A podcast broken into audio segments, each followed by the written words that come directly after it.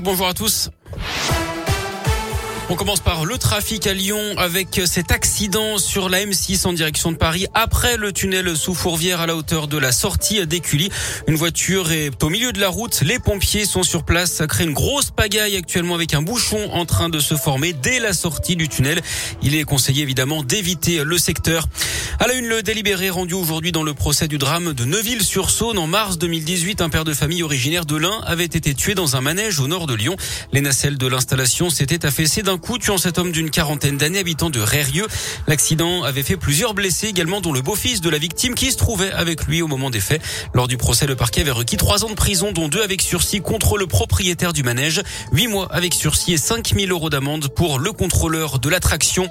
Les commerçants font grise mine à l'ouverture des soldes d'hiver. Aujourd'hui, ils redoutent une très faible fréquentation dans les magasins à cause des trois jours de télétravail imposés par le gouvernement, mais aussi de la cinquième vague de Covid.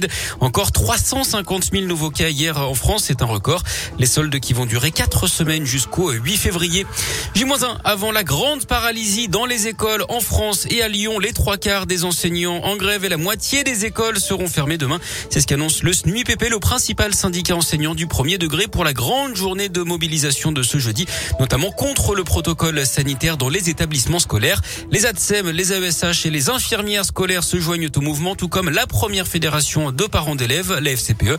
Il faudra attendre demain pour connaître la mobilisation également dans les collèges et les lycées.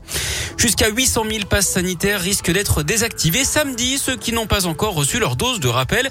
Des chiffres dévoilés par le ministère de la Santé alors que la date butoir se rapproche.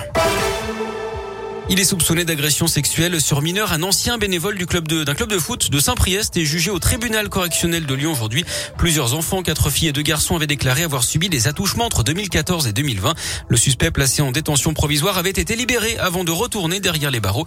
Il est également mis en cause dans une autre affaire. En mars prochain, il devra comparaître devant les assises du Rhône pour viol sur mineur dans les années 80.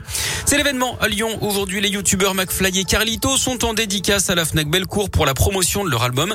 C'est à partir de 15h sur inscription et sous réserve d'avoir un pass sanitaire.